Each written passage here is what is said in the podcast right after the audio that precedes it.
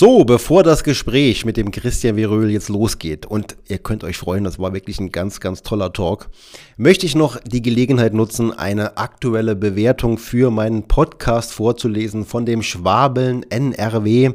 Er gibt mir fünf Sterne und schreibt, der Verbraucherschützer unter den Finanzpodcasts besetzt eine interessante Nische innerhalb der Finanzpodcasts. Thomas beschäftigt sich kritisch, aber fair mit Narrativen, Akteuren und auch mit konkreten Angeboten aus der Finanzbubble. Kann ich sehr empfehlen und ich freue mich sehr über diese Bewertung. Vielen, vielen Dank und schreibt auch ihr gerne eine Bewertung.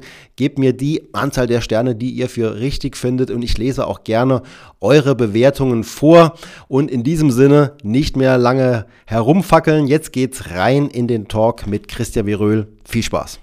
In dem Moment, wo die Meinung da reinkommt, verlässt er den Weg des passiven ja. Investierens. Ich muss sagen, ich hatte natürlich auch einen großartigen Helfer, was die Geduld anging. Und das war Per Steinbrück. Wir hoffen ja immer, wir machen dieses Interview ja kurz nachdem es hieß, äh, die Aktienrente, die ja sowieso schon zum Generationenkapital mhm. verzwergt worden war, soll jetzt erstmal nicht kommen, ist verschoben. Und wenn eine Regierung zur Mitte der Legislatur sagt, etwas wird verschoben, muss man auch so ehrlich sein. In der Regel mhm. heißt das, es wird abgeblasen abgeblasen, weil auf den letzten Metern will man dann auch nichts mehr gestalten. Wenn man mal so guckt, was einige Influencer da an Gedankengut ja auch verbreiten zu allen möglichen politischen Themen, also von der Migrationskrise angefangen bis zur Energiepolitik, dann denke ich mir manchmal, meine Güte, Leute, habt mhm. ihr aber alles Ahnung, was seid ihr schlau?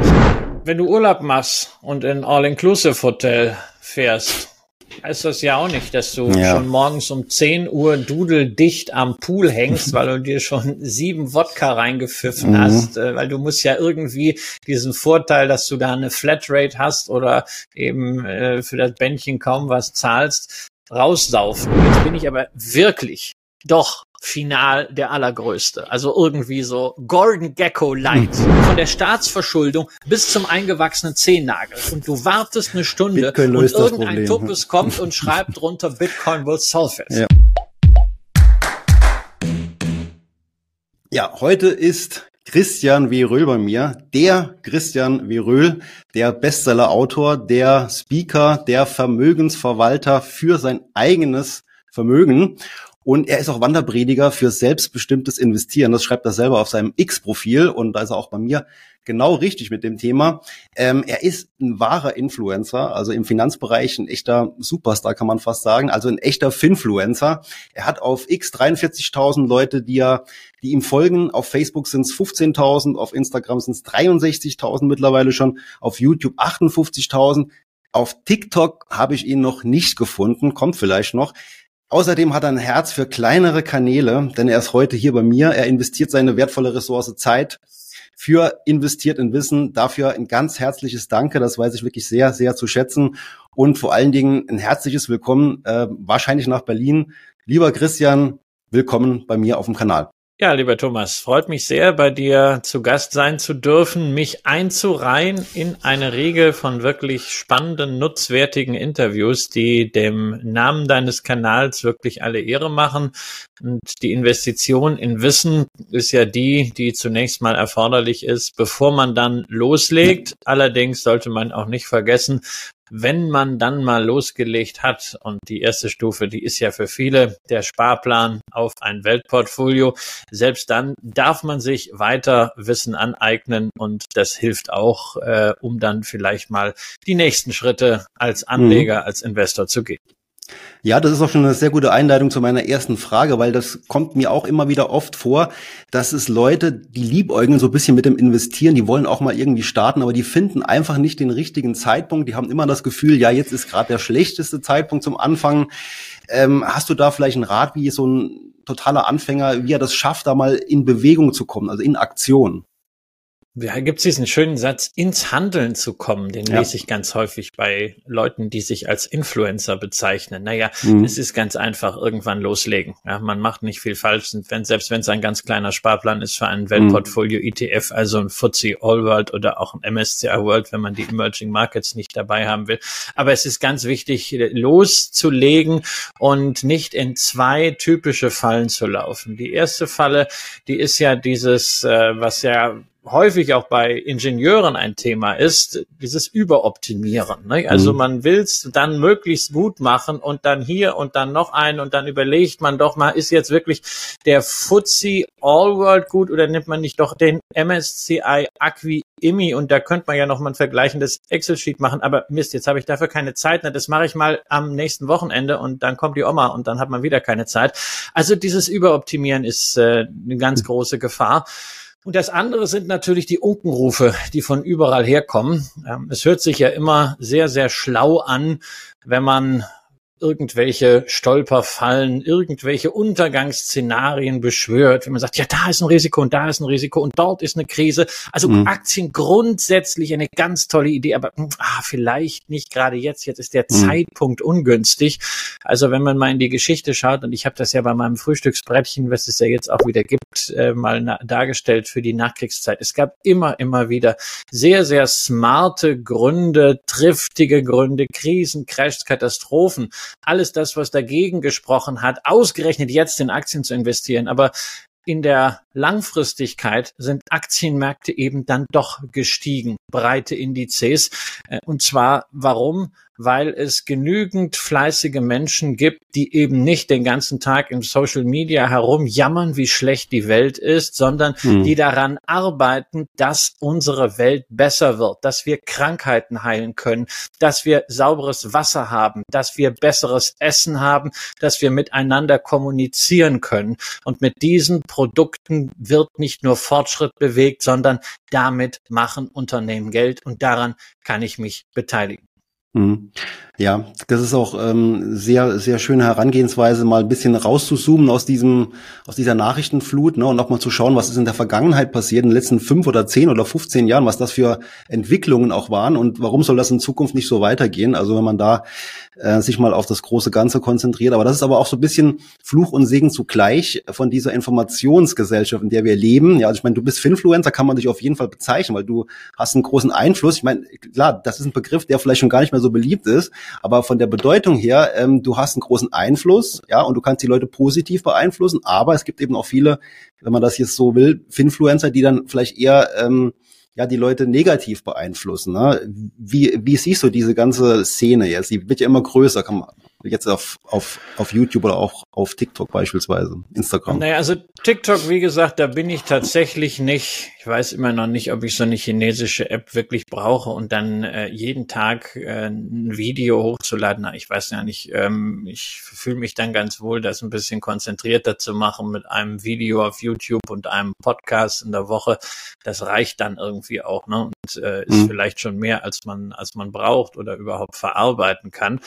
Und ja, wir können jetzt viel darüber jammern, äh, dass, wie viele schlechte Finfluencer es gibt. Aber weißt, es ist ungefähr so, wie wenn wir über Restaurants sprechen. Wenn wir über die wirklich die schlechten sprechen, ich denke, man kann darüber sprechen, wie man mit Informationen von Finfluencern umgehen sollte. Aber ansonsten sollte man doch auch mal bitte berücksichtigen, dass es sehr, sehr viele gute äh, Finfluencer gibt, die zu manchmal Teilbereichen, manchmal auch äh, zu globalen Themen eine sehr, sehr gute Aufklärungsarbeit machen, die eben nicht Vertrieb von Copy Trading oder krümpeligen Finanzprodukten machen, die sich nicht anbiedern als Anlageberater die sie nicht sein dürfen und dann nicht sein wollen, aber letztendlich genau das machen, die nicht Leuten viel, viel Geld für äh, zumindest fragwürdige Coachings aus der Tasche leiern, sondern die wirklich eine gute Aufklärungsarbeit machen, die vielleicht sich auch einfach selber über die Schulter schauen lassen, äh, wie sie selber denn investieren, wie sie sich bestimmte Themen erschließen. Also ich würde für mich nie in Anspruch nehmen, dass ich da die äh, Szenerie auch nur ansatzweise kenne. Dafür verbringe ich viel zu wenig Zeit in hm. sozialen. Medien. Aber wenn hm. ich sehe, was die Lisa Osada an äh, Grundlagenarbeit mit Aktiengramm hm. macht, wie sie Menschen aufklärt, ans Thema heranführt, wie der Helmut Jonen äh, als Waikiki auf seinem Kanal über seine mehr als 40-jährige Investorenkarriere informiert und auch immer zur Ruhe mahnt, wie der Professor Goldgraf Einblicke gibt, äh, auch aus der Perspektive des ehemaligen Investmentbankers und Wissenschaftler, dann müssen wir uns doch mit diesen Leuchttürmen beschäftigen. Und die anderen, na ja, also ich habe in den letzten Jahren vieles mitbekommen von Leuten, die mal hier oder dort schnell konnten oder irgendwelche Crowd-Investings vertickert haben, P2P und sonst was.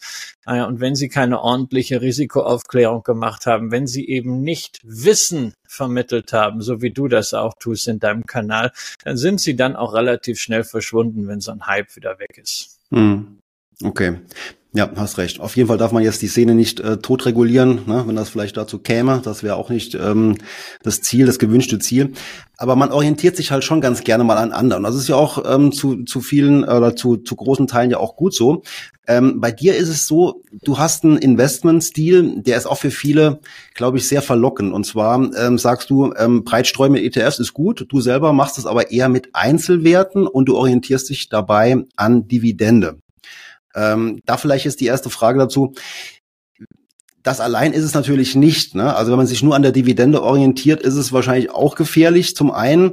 Und dann, ich habe mir auch mal überlegt, wenn man da jetzt einen Schritt weiter denkt, wird es ja dann doch auch kompliziert. Man muss ja auch irgendwie ausgewogen streuen. Das heißt, ich muss auch schauen, dass ich in verschiedene Branchen investiere, in, in verschiedene Länder eben auch.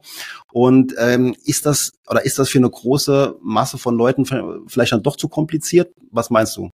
Oder kann man das ich, relativ man leicht muss, auch nachmachen? Man, muss, man, kann, man kann das auch relativ leicht nachmachen. Äh, es ist nicht kompliziert. Es ist die Frage, was man am Ende möchte. Also es ist für viele Menschen auch vielleicht kompliziert, selber zu kochen. Ne? Also wenn man es dann aber doch mhm. mal gemacht hat, stellt man fest, auch das ist eine ganz schöne Sache und ich muss dann nicht das nehmen, was ich irgendwo vorgesetzt kriege, egal ob ich jetzt in ein wirklich teures Restaurant gehe oder ob ich jetzt Systemgastronomie nehme, was weiß ich hier, Dean David. Äh, bei mir gibt's hier so Wiki Wacke Bowls, äh, Bowls um die Ecke, so hawaiianisches Zeug. Da kann ich dann sagen, okay, ich hätte jetzt gern keine Edamame, sondern äh, lieber Sojasprossen drin. Ja, aber am Ende ist es halt Systemgastronomie. Ähm, ist die Frage halt, was ich möchte. Ja, wenn ich es möglichst einfach halten will, möglichst effizient halten will, dann nehme ich halt Systemgastronomie, nimm eine Lösung von der Stange, nimm einen ETF, nimm irgendwann einen zweiten, dritten, vierten vielleicht dazu, um Akzent zu setzen. Wenn ich sagen möchte, na, ich möchte schon eigentlich mich in meinem Portfolio, auch damit ich mich damit wohlfühle und auch schwierigere Phasen besser durchstehen kann, ein bisschen stärker wiederfinden, möchte eigene Akzente setzen, dann koche ich eben selber. Und das kann ich extrem aktiv machen, da kann ich natürlich Trading machen, mhm. ich kann dann High Conviction machen, ich kann aber auch sagen, okay, ich mache mir quasi meinen eigenen Index. Und es gibt ja ausreichend wissenschaftliche Studien, die zeigen, ja, das ist ganz toll, dass es im MSCI World, ich weiß nicht, 1000 800 Aktien gibt, aber der Diversifikationseffekt, der ist auch mit 30, 40 Aktien sehr, sehr gut darzustellen, okay. wenn man eben nicht Aktien vom selben Typ hat. Das ist natürlich sehr wichtig. Ich krieg ja äh, unaufgefordert viel Portfolios geschickt nach dem Motto, kannst du da nicht mal was zu sagen? Da sage ich nein, das kann ich nicht machen, äh, weil ich mache eben keine Anlageberatung, dafür gibt's gute Honorarberater, dafür gibt's auch äh, unter Umständen gute Vermögensverwalter, sondern äh, ich mach, kümmere mich um mein eigenes und erzähle ein paar Erfahrungen, aber ich gucke mir das natürlich an und da sieht man ganz klar, du kannst mit 30 Aktien durchaus ein diversifiziertes Portfolio aufbauen, du kannst aber auch mit 60, 70 Aktien einen Friedhof von Unternehmen haben, mhm. einen Bauchladen, der alles ist, aber nicht diversifiziert. Mhm. Also da haben wir schon mal zumindest jetzt die Info, dass es 30 Werte ähm, sollten es schon sein. Wenn es weniger sind, ist es dann vielleicht nicht ganz so diversifiziert. Es, ja, es ist, es ist, weißt du, es ist ja immer die Frage, äh, was man will. Äh, es gibt ja durchaus Menschen, die verstehen sich selber als Überzeugungstäter in puncto Geldanlage. Das mhm. ist dann das, was man im Englischen High Conviction Investor nennt, die sich extrem mit ihren einzelnen Positionen äh, identifizieren, die sehr, sehr aktiv verfolgen, gar nicht mal vom Kurs, sondern auch von dem, was jetzt im Unternehmen passiert, die dann häufig auch in Small Caps gehen, äh, Micro Caps. Das ist ein Investmentstil, den man entwickeln kann. Ich kenne einige Leute, die das sehr, sehr erfolgreich in entsprechender Skalierung auch eines privaten Privatanlegers umsetzen. Aber das braucht dann auch entsprechende Zeit, das braucht entsprechendes Know-how. Da gibt es gute Angebote, wo man sich auch, wenn man das möchte, für fortbilden kann. Ich würde da niemals sagen, ähm, ja, das äh, braucht jetzt ein Privatanleger nicht. Nein, das muss jeder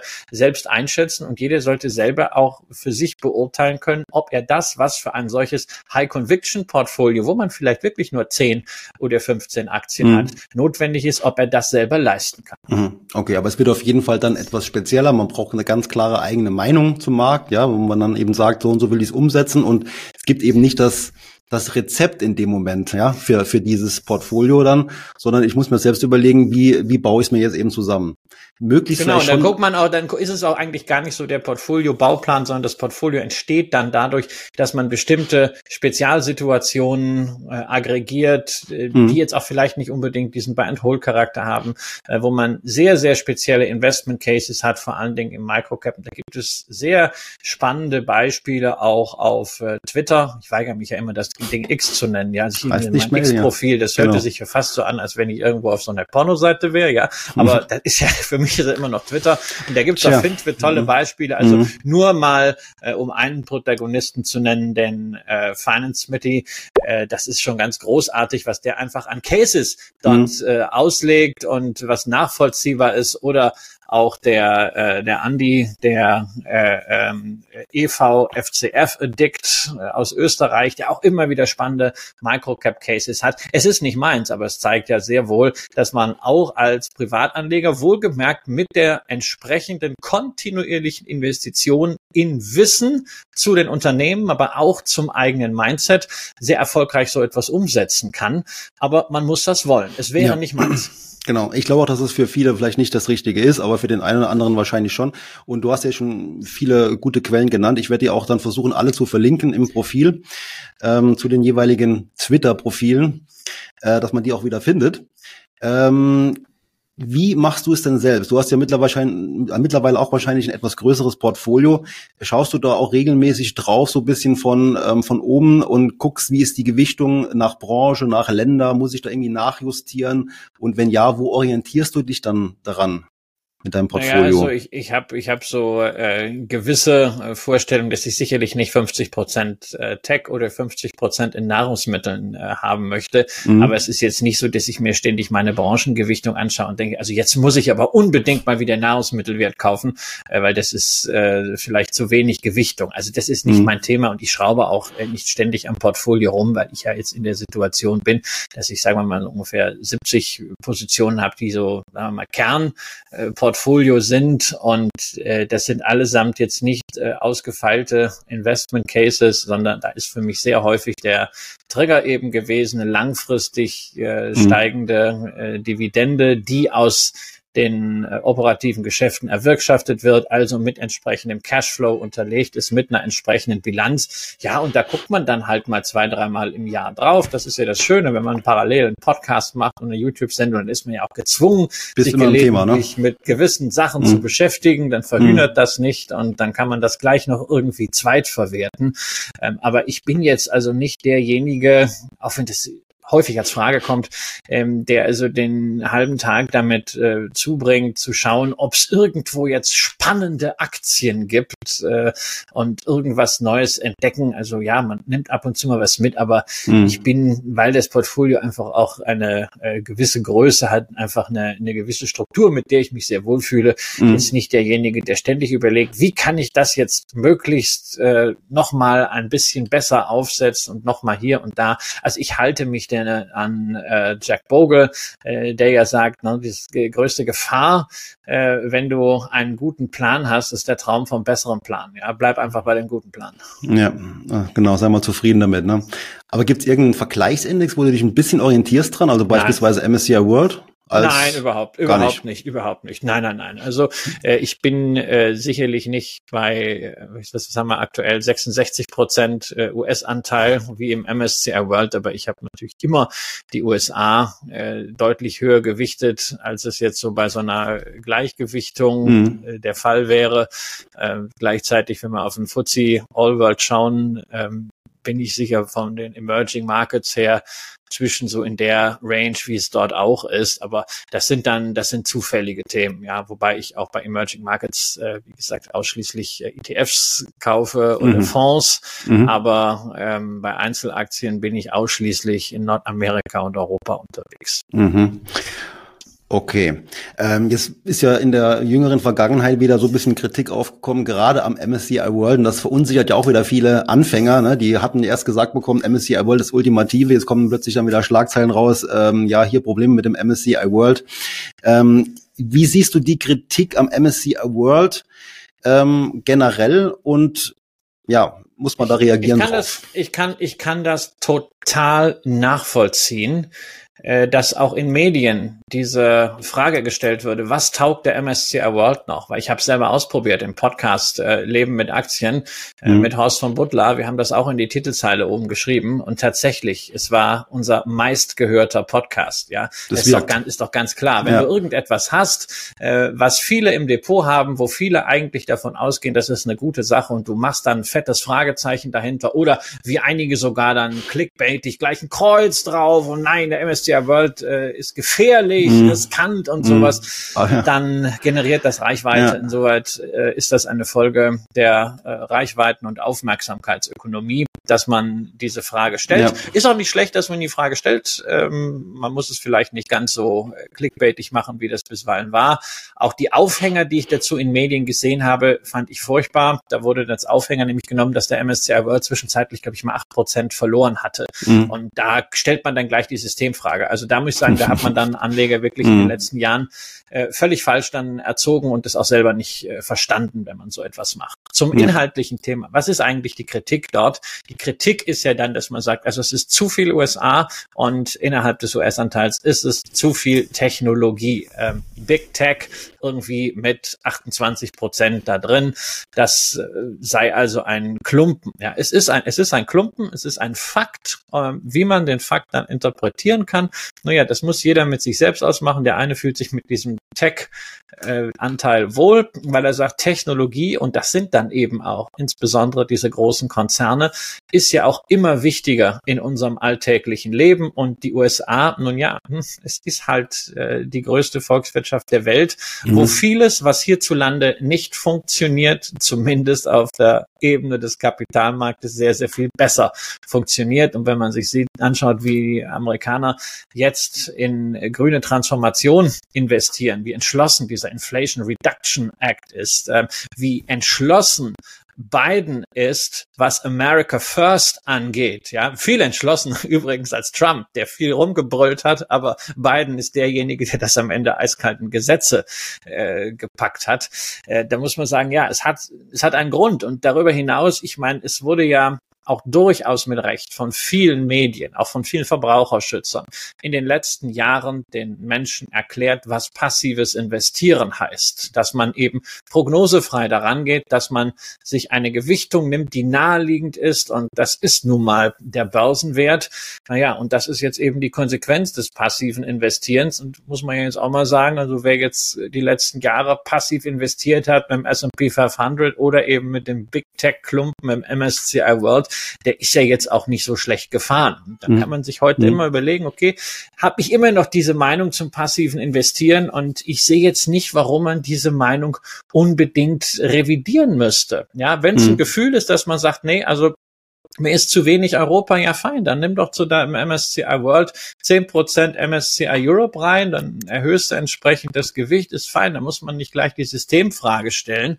Aber man wenn man diese Frage dann mal mit Anlegern erörtert, dann kommen ja auch schnell auf diese Kritik am MSCI World ähm, ja relativ einfache Repliken. Also ich habe das mal so ein bisschen aggregiert vor einigen Wochen auf Twitter, ne, nach dem Motto, oh Gott, oh Gott, der MSCI World, der hat ja so viele Klumpen, da muss man doch was machen. Oh, ja, also komm, dann misch doch ein Europa-Index bei. Nee, also Europa ist ja sowieso am Ende auf mhm. absteigenden Ast und der Euro platzt ja demnächst, hat Focus Money geschrieben und sagt man, komm, dann nimm doch Japan. Och nee, Japan, die Währung, das geht mhm. ja alles in die Binsen und das ist ja schon die letzten Jahre nicht gelaufen. Da sagt man, komm, dann nimm doch Emerging Emerging Markets. Nein, also Emerging Markets doch bitte nicht China. Äh, das ist ja uninvestierbar. Lateinamerika, das ist alles korrupt. Nee, nee, will ich nicht. Indien ist zu teuer. Ja, mhm. dann haben wir eigentlich alles durchdiskutiert. Ne? Dann bleiben noch die burmesischen Wasserbüffel und irgendwelche Themendinger, genau. über die wir eigentlich gar nicht reden müssen. So. Ja. Und wenn du das alles nicht willst, dann bist du am Ende wieder beim MSCI World mhm. in der momentanen Aufstellung oder beim FTSE All World mit seinen 10% Emerging Markets. Also er ist schon ein ziemlicher Sturm im Wasserglas. Wer bewusst eine Meinung hat und sagt, Technologie ist völlig überbewertet, USA mhm. ist völlig überbewertet, der kann das ja entsprechend machen. Er sollte sich nur immer wieder vergegenwärtigen, in dem Moment, wo die Meinung da reinkommt, verlässt er den Weg des passiven ja. Investierens. Ja. Ähm, zumal es ja auch nicht das rein passive Investieren äh, gibt. Also es gibt ja nur verschiedene Abstufungen. Ne? Und ich würde schon sagen, das einfachste passive Investieren ist das nach Marktkapitalisierung. Da muss man nur am allerwenigsten entscheiden. Ne? Und dann vielleicht, äh, wenn man dann mehr Entscheidungen damit reinbringt, da wird's immer aktiver, das Ganze. Ja, und äh, ich meine, alleine aber die Sache, dass du jetzt hier sagst, so, äh, das Einfachste ist nach Marktkapitalisierung. Schon das ist ja letztendlich wieder eine aktive Entscheidung. Ist auch ein bisschen aktiv. Ja, es, ist ein bisschen aktiv. Genau, es, ja, was es ist denn die einfachste andere, Lösung? Warum, es ist die einfachste Lösung, ist vor allem die Lösung, bei der man die größte Auswahl hat. Denn einen gleichgewichteten MSCI World gibt es nicht. Als mhm. Index schon, aber nicht als in Deutschland handelbarer USITS-ETF. Mhm. Ähm, es gibt einen gleichgewichteten ETF von Van Eck, der allerdings ein merkwürdiges Konzept hat und darüber hinaus auch noch äh, seit einiger Zeit ausschließlich nachhaltig anlegt. Da kann man jetzt zu stehen, wie man will. Das wäre schon wieder ein eigenes Thema, aber es ist natürlich dann nur ein Ausschnitt, weil eine ganze Reihe von Firmen eben in diesem Nachhaltigkeitsfilter, wie Van Eck ihn anwendet und versteht, der ist relativ streng, ja. dann äh, durch nee, den Rast fallen und dann ist es hm. auch schon, ist es auch schon wieder ja. aktiv. Ja, andere sagen, na ja, also Marktkapitalisierung ist jetzt aber nicht äh, wirklich passiv, sondern wirklich passiv Objektiv ist nur nach Bruttosozialprodukt. Na, warum eigentlich nach Bruttosozialprodukt? Mhm. Ja, ähm, sagt man halt so, führt aber auch meiner Ansicht nach nicht weiter, weil da nämlich auch so eine Gleichsetzung drinsteht von wirtschaftlichem Wachstum und Wachstum mhm. der Börsenkurse. Mhm. Dass das nicht aufgeht, da muss man sich eigentlich nur mal den MSCI China angucken. Der wurde 1993 aufgelegt und äh, inklusive aller Dividenden liegt der seit 93 per Saldo mit etwa 60 Prozent im Plus, während sich die etablierten Märkte vervielfacht haben. China ist natürlich extrem gewachsen, aber das wirtschaftliche Wachstum spiegelt sich ebenso nicht in den Aktienkursen wieder. Also insofern, das sind alles dann so, so Ausdeutungen, Marktkapitalisierung ist halt das Einfachste. Und hm. wenn es einem einfach zu viel ist, wenn man sagt, na, also 66 Prozent will ich nicht, ja, dann mischt man halt so ein bisschen was bei. Ja, darf man ja auch tun. Man darf ja aktive Entscheidungen treffen, ne? Genau. Und dann weicht man eben ein bisschen von dieser Benchmark zumindest ab. Klein wenig schwebt jetzt auch im Raum der Ansatz von dem Gerd Kommer mit seinem neuen ETF. Was, was kann man denn dazu sagen? Ist das jetzt die ultimative Lösung? Wahrscheinlich ja, ja auch nicht, ne? Da werden ja mehrere Ach, Faktoren zusammengemischt. Ja, ultimative Lösung, die gibt's doch gar nicht. Gibt doch nicht die eierlegende Wollmilchsau. Ja, ich meine, Komma hat die Frage, was machen wir jetzt? Marktkapitalisierung oder Bruttosozialprodukt, also die beiden wichtigsten Ansätze, die er ja auch seit Jahren Menschen immer erklärt hat. Äh, die Frage wollte er nicht beantworten, deswegen hat er es so salomonisch gemacht und 50-50 gemacht. Ja, könnte es natürlich jetzt auch noch sagen, hey, ja, müsste man vielleicht auch noch äh, das Bevölkerungswachstum reinnehmen oder irgendeinen so Demograf demografischen Faktor äh, wird das äh, mhm. wahrscheinlich dazu führen, dass Indien noch stärker äh, gewichtet wird in dem Ansatz. Also du kannst alles immer weiter auszählen. Ist doch ganz einfach. Gerd Kommer hat eine Antwort gegeben auf eine Frage, die sich viele stellen. Und dann ist es am Anleger zu entscheiden, ist diese Antwort für mich etwas, wo ich mich wiederfinde? Ist das Systemgastronomie, die mir schmeckt? Oder mhm. ist das etwas, was vielleicht zu ausgefieselt ist und was vielleicht auch zu teuer ist. Dann äh, ja. 0,50 äh, als Managementgebühr, mhm. ähm, die muss man halt erstmal verdienen, die 35 Basispunkte, mhm. die da draufgehen äh, im Vergleich jetzt zu so einem äh, FTSE All World von Invesco mit 15 Basispunkten. Mhm. Ja, aber jetzt sind wir ja fast wieder an dem Punkt, wo man sagen kann, man verliert sich in Details. Am Ende ist ja keine genau. dieser Lösungen komplett falsch und alles irgendwo geht in die richtige Richtung. Ähm, trotzdem bleibt eines dabei immer bestehen, dass ja das Investieren in Aktienmärkte nicht immer reines Vergnügen ist. Ja, die letzten Jahre war es ja eigentlich ganz okay. Ne? Wir hatten zwar ein paar ähm, Störungen, wie jetzt zum Beispiel diesen äh, Corona-Effekt zwischenzeitlich, aber relativ schnell ging es wieder nach oben. Ähm, ich habe jetzt äh, nach der Recherche habe ich auch eine spannende Anekdote zu dir gefunden. Du hast ja dein Unternehmen, glaube ich, 2007 verkauft und hast dann äh, investiert, wahrscheinlich groß investiert 2008 und da weiß man ja schon, was du da erlebt hast, in dem Jahr wahrscheinlich. Ähm, das ist wahrscheinlich eine harte Nummer gewesen. Vielleicht kannst du noch mal kurz beschreiben, wie das so war für dich, wie du da durchgekommen bist und was du daraus gelernt hast. Also es war ja nicht mein erster Crash, den ich an den Märkten miterlebt habe aber es war der erste Crash, den ich mit richtig Geld mhm. miterlebt habe. Und wenn man dann so Ende 2008 da ins Depot geschaut hat und mal so verglichen hat, was damals die Überweisung war für die Unternehmensanteile und was da jetzt insgesamt für eine Zahl steht und die, ich weiß nicht, wie viel es war, so 30, 35 Prozent äh, wenn ich das Cash dazu rechne, wäre es weniger. Wenn ich dieses Cash auch noch rausrechne, naja, dann war es irgendwie so fast halbiert, also in line irgendwie mit den Indizes. Das war dann schon ein Crashkurs in Risikotragfähigkeit. Ja, irgendwann wird man dann auch ein bisschen fatalistisch und dann denkt man sich, naja, also wenn jetzt alles in die Binsen geht, dann geht's halt in die Binsen, dann wirst du irgendwie wieder weitermachen. Es waren ja die Schlagzeilen damals mhm. äh, während der Finanzkrise auch absurd. Es war ja wirklich Weltuntergangsstimmung. Ja. Aber das ist natürlich schon eine Stresssituation und ich erinnere mich, wie ich mit meiner damaligen äh, Freundin, heutigen Frau mal beim Frühstück saß und das wieder aus dem Radio plärrte, dass gerade irgendwie eine Bank schief mhm. pleite gegangen war und Per Steinbrück ja. wieder in irgendeinen Abgrund geblickt hatte. Und da hat sie mich gefragt, naja, du wusstest ja, ich kauf da Aktien und du weißt schon, was du tust. Und dann, ich, ich denke halt schon. Und am Ende sind es Unternehmen und irgendwie wird es weitergehen. Ja, mhm. und es ging dann weiter. Ich muss sagen, ich hatte natürlich auch einen großartigen Helfer, was die Geduld anging. Und das war Per Steinbrück, äh, unser damaliger Finanzminister, mhm. denn der hatte die Abgeltungssteuerfrist erfunden. Sprich, es gab das Versprechen, alles das, was du bis Ende 2008 investiert hast in Aktien und in Fonds, das kannst du auf alle Ewigkeiten steuerfrei verkaufen. Und diesen Once-in-a-Lifetime Steuerbonus, den konnte man sich natürlich nur sichern, wenn man auch investiert war und nicht gesagt hat, naja, ich mache dann 2009 den Rest, wenn mal alles ein bisschen klarer ist. Also man musste da schon die Entscheidung treffen. Das ist am Ende gut ausgegangen. Ähm, wie gesagt, es ist, wie es ist, es kütt, wird kütt, und da hätte man immer Jotje Jange. Die ersten drei Paragraphen des rheinischen Grundgesetzes haben auch da wieder weitergeholfen, aber das war sicherlich ein zusätzlicher Punkt. Schade ist natürlich im Rückblick, dass dieses staatliche Versprechen nicht mal zehn Jahre gehalten hat, zumindest was Fonds Fonds. und äh, ETFs anging. Denn mit dem Investmentsteuergesetz wurde ja dieser Bestandsschutz mhm. dann ausgehebelt. Und da, das ist, war für mich auch so ein Ding, äh, das wird in der Diskussion über politische Entscheidungen äh, und auch das Versagen der aktuellen Regierung ähm, zu selten erwähnt. Das war ein Punkt, den äh, Wolfgang Schäuble damals da durchgepaukt hat, mhm. der in meinen Augen gar nicht ging. Also auf einen staatlichen Bestandsschutz muss man sich schon verlassen können. Ja. Gut, kannst du nur hoffen, dass das bei den Aktien zumindest dann weiterhin Bestand hat, diese Zusage?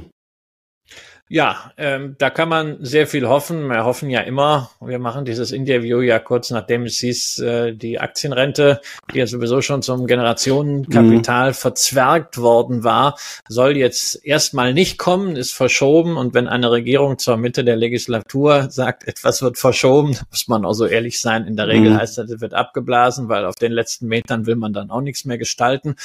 Äh, insbesondere nicht, wenn man in dieser Situation ist. Das ist natürlich dann äh, schon frustrierend frustrierend.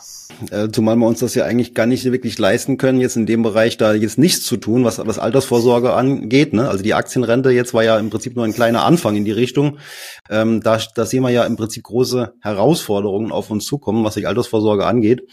Ähm, aber das Beispiel mit, ähm, mit Per Steinbrück, ähm, mit, dieser, mit diesem Bestandsschutz, zeigt doch aber auch schön, dass man damit auch das Verhalten der Anleger positiv beeinflussen kann. Ne? Also in dem Fall jetzt bei dir hat's ja dann schon einen Tick geholfen, dass du gesagt hast, ja. komm Augen zu und durch. Ne? Ja, und das hat bei ganz vielen geholfen. Also ich meine, es hat natürlich auch wieder dazu geführt, dass irgendwelche abenteuerlichen Konstruktionen angeboten werden, um dann diese Steuerfreiheit irgendwie rüber zu retten. Aber das ist halt immer so üblich, wenn der Staat sowas macht. Aber es ist letztendlich schon auch eine Erkenntnis, die ich daraus gezogen habe, dass der Staat mit relativ überschaubaren Mitteln mehr machen könnte, um es dem Bürger, der es eben kann, auch von seiner finanziellen Power her, mhm. zu erleichtern, seine eigene Aktienrente zu machen. Es geht ja nicht darum, dass man hier irgendwie jemandem etwas schenkt. Und es geht auch nicht darum, das habe ich immer wieder versucht, auch der FDP äh, klarzumachen vor dem letzten Wahlkampf. Es geht nicht um eine Spekulationsfrist, dass Aktiengewinne unbegrenzt irgendwie nach einer Wartezeit steuerfrei sind. Das wäre eine Millionärsubvention, über die ich mich total freuen würde. Aber das ist nicht äh, Zweck von Politik, so etwas zu machen.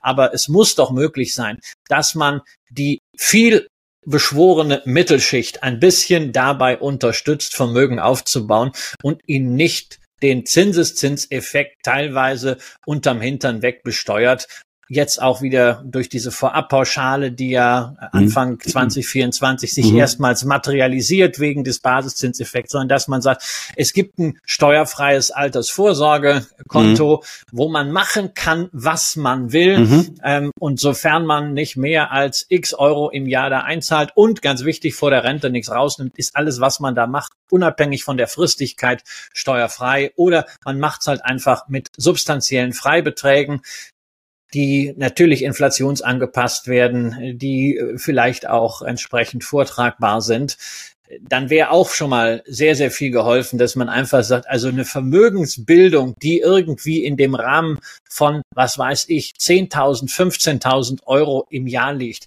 die stellen wir als mhm. Staat einfach frei bis zur Rente. Und da kann man ja immer noch hinterher drauf zugreifen. Ja.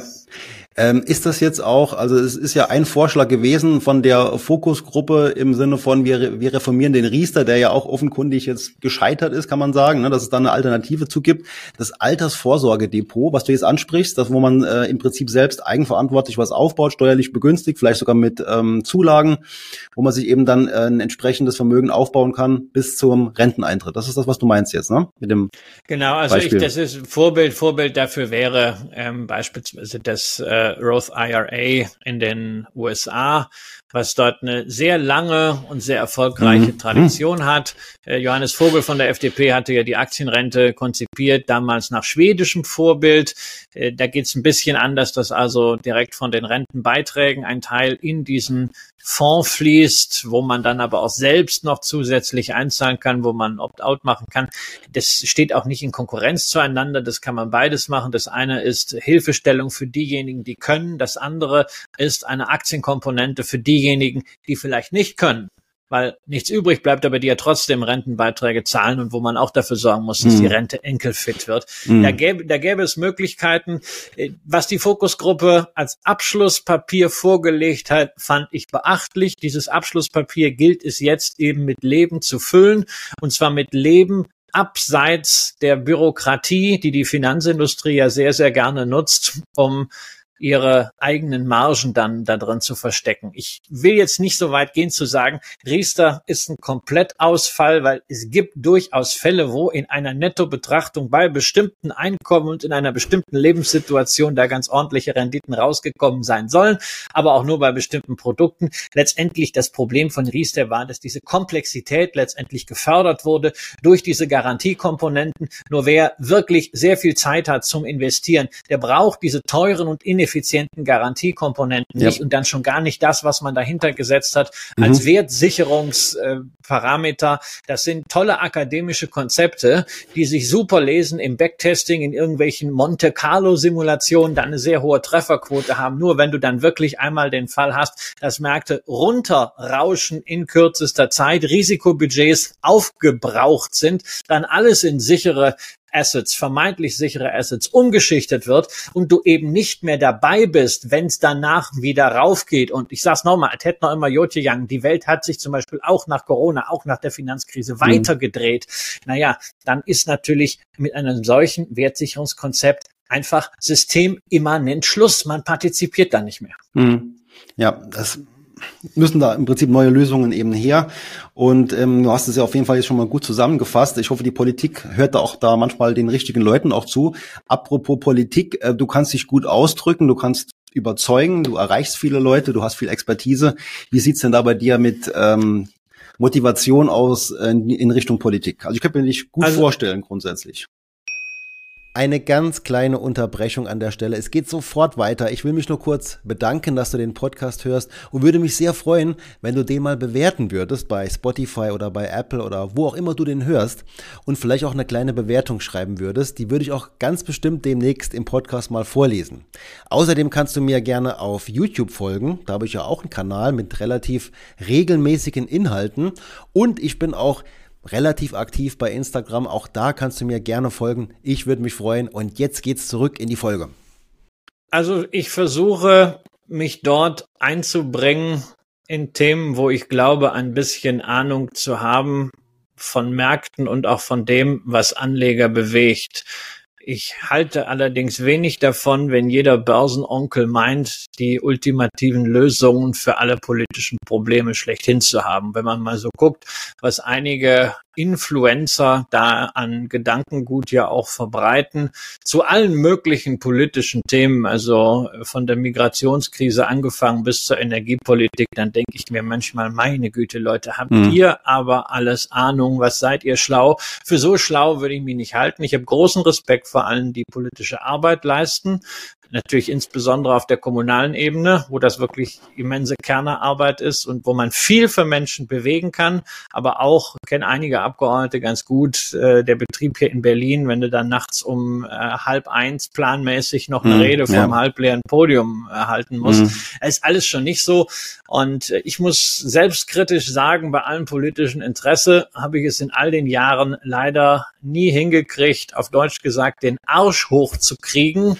äh, und selber mich politisch zu mhm. engagieren. Mhm. Und damit muss man auch mit der Globalkritik, zumindest an der politischen Klasse, meiner Ansicht nach immer ein bisschen vorsichtig mhm. sein, weil man die Chance, es selber besser zu machen, insbesondere auch aus der finanziellen Unabhängigkeit heraus, mhm. bislang eben nicht genutzt hat, sondern, was weiß ich, lieber mit dem Kind spielt oder ja. in Urlaub fährt. Es ist auch nicht so verlockend, muss man ehrlich sagen, ne, sich diesem Geschäft da äh, ähm, praktisch dann herzugeben und auch viel Zeit zu investieren und dann immer wieder endlose, nervenaufreibende Diskussionen zu führen. Also ich beneide da auch einige, wirklich nicht. Ne? Ähm, und die Probleme sind entsprechend groß.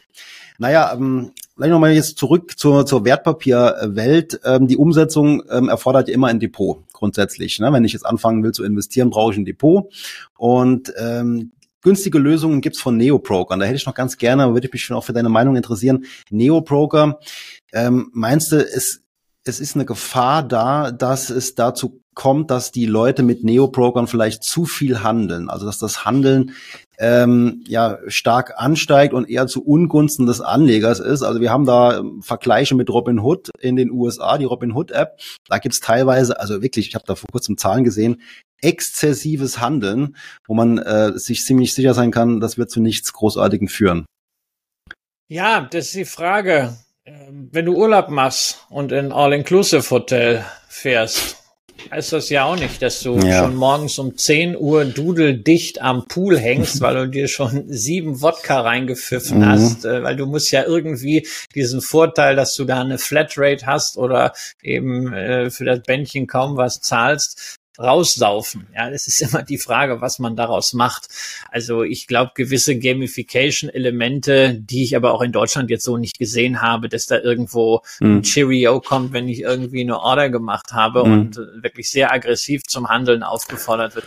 Naja, also das kann man vielleicht einstellen, aber da müssen wir auch wirklich mal sagen, das ist der mündige Konsument. Und derjenige, der es geschafft hat, einen Betrag von 1000, 10.000 oder 100.000 Euro irgendwie auf die Seite zu kriegen, dass er investieren kann, der sollte auch in der Lage sein, damit verantwortungsbewusst umzugehen. Das heißt natürlich, dass man von Neobrokern fordert, über Kosten und über Marktstrukturen ausreichend aufzuklären, das transparent zu machen, also auch äh, durchaus äh, Geldbriefkurse immer auszuweisen und nicht mhm. nur den Kurs auszuweisen, auf den man gerade handelt, ja, sondern dass man da es einfach dem Anleger einfacher macht, abzuschätzen, wie hoch denn jetzt der Spread ist. Ein ganz, ganz wichtiges Thema. Ja. Auch äh, wie sich äh, der Geld- oder der Briefkurs in Relation zum letzten Bezahltkurs denn bewegt. Das sind Informationen, die gehören für mich einfach dazu, weil ich kann mir Börse anders nicht vorstellen.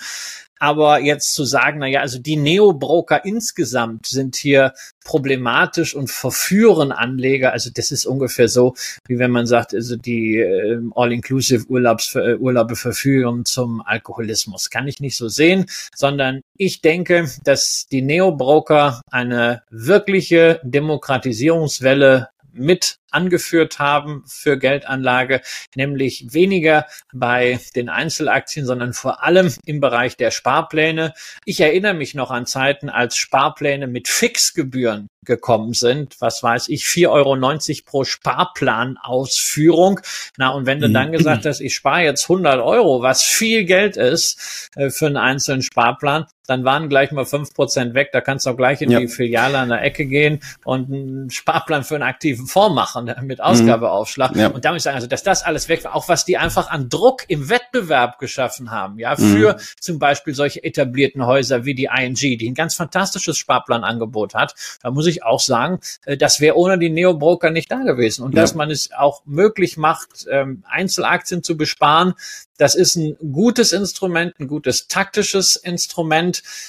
es ist halt nicht die Alternative zum ETF-Sparplan und äh, das überfordert sicherlich viele Anleger zu sagen, also statt eines ETFs bespare ich jetzt 40 Aktien mit 2,50 Euro, weil dann brauche ich ja Ewigkeiten, bis ich überhaupt mal diese Bruchteilstücke zu einer einzelnen Aktie aggregiert habe. Aber auch da ist es die Freiheit jedes Einzelnen und da ist man auch in der Pflicht, wenn man überhaupt schon mal so weit gekommen ist, dass man ein Neo-Broker-Konto aufgemacht hat, dass man eine App runtergeladen hat, dass man durch diese ganzen Prozesse gegangen ist, dann ist man auch so weit in der Pflicht, dafür zu sorgen, dass man mit dem, was dort angeboten wird, entsprechend umgehen kann. Und das, was man nicht versteht, was man nicht nachvollziehen kann, das sollte man lassen. Und das gilt insbesondere dann auch für die ja jetzt bei einigen Neobrokern verfügbaren Derivate. Ja, also eine Aktienanleihe ist eben nicht das Beste aus beiden Welten. Ja, so Kein die Sicherheit ne? einer Anleihe mhm. mit dem äh, Renditepotenzial der Aktie, sondern es ist eigentlich eher das Gegenteil davon. Mhm. Da gibt's ganz, ganz spezielle Motivationen, wo das ganz sinnvolle Produkte sind, aber da muss man erstmal durchsteigen. Wenn man da keinen Bock hat, lässt man es einfach liegen und das gilt auch für die Anleihen, die ja jetzt ähm, zumindest bei einem großen Neo-Broker angeboten werden, die man da jetzt äh, mit, mit 10 Euro kaufen kann. Anleihen wirklich teilweise von Firmen. Äh, Matthias Schmidt hat das sehr schön in einem Video dargestellt, wie Douglas, ja, die eben nicht der wunderbare, renommierte äh, Kosmetik-Brand sind, sondern eine Private Equity dominierte Firma, die ganz schön ausgesogen wird auf der bilanziellen Seite, dass man die dann so für 10 Euro kaufen kann, ohne mhm. dass jetzt äh, da irgendwelche Hürden sind, naja, das finde ich jetzt auch nicht so pralle. Aber auch da muss ich sagen, wenn ich eine Anleihe von Douglas kaufe, dann kann es mir nicht reichen, dass ich sage, oh, da steht die Rendite drauf, da steht der Name drauf, das kaufe ich jetzt, sondern muss ich mich halt schon mal informieren. Ja, genau. Also die Verführung ist wahrscheinlich äh, da äh, schon irgendwo zu sehen bei einigen Neobrokern und jetzt das, jetzt den Vergleich mit dem All-Inclusive Hotel finde ich zwar schon äh, passend, aber wenn man jetzt das Anreizsystem sieht, es könnte ja so sein, dass ähm, wenn der Barkeeper für jeden Drink, den er ausgibt, eine Provision bekommt, äh, könnte es eben passieren, dass er äh, den Leuten das eher so unterjubelt oder vielleicht sehr sehr nahe bringt, doch mal noch äh, was zu trinken zum Beispiel. Ne? So jetzt in der Analogie durch diese ähm, aber machst du es, aber ich, aber sorry, du bist den ganzen Tag als Kunde irgendwo unterwegs und du hast auch, glaube ich, bei, bei, beim einen oder anderen Klamottenladen hast du halt wirklich auch Verkäufer. Also nicht nur Leute, die da lustlos irgendwas zusammenräumen, äh, irgendwie so Shirts auffalten, sondern die wirklich beteiligt sind an dem Umsatz, ja. Mhm. Und äh, du als Konsument bist doch an, am Ende die letzte Instanz. Ich meine, wenn man dann ja, rauskommt klar. aus so einem Laden sagt, boah, die haben ja da, die haben ja da eine Jacke aufgeschwatzt, also die steht mir ja überhaupt nicht. Da muss ich sagen, na ja, wenn du nicht in den Spiegel geguckt hast und dem Verkäufer mehr traust als deinem eigenen Stilempfinden, dann hast du ein mhm. Problem oder nimmst nächste Mal einen Freund ja. oder eine Frau oder einen Mann mit, ja.